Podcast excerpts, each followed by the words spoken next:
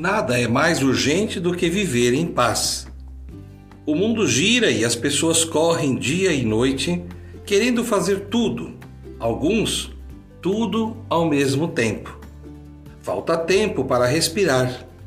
Se não cuidarmos, nossas atividades nos atropelam e nossos desafios nos engolem. Falta tempo para priorizar. Nem tudo é urgente. Nossas urgências nos escolhem.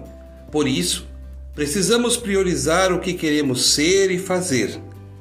Os dias de hoje nos mostram que é urgente fazer o bem, promover a paz, compartilhar a esperança e assumir o amor fraterno como caminho de restauração da nossa vida.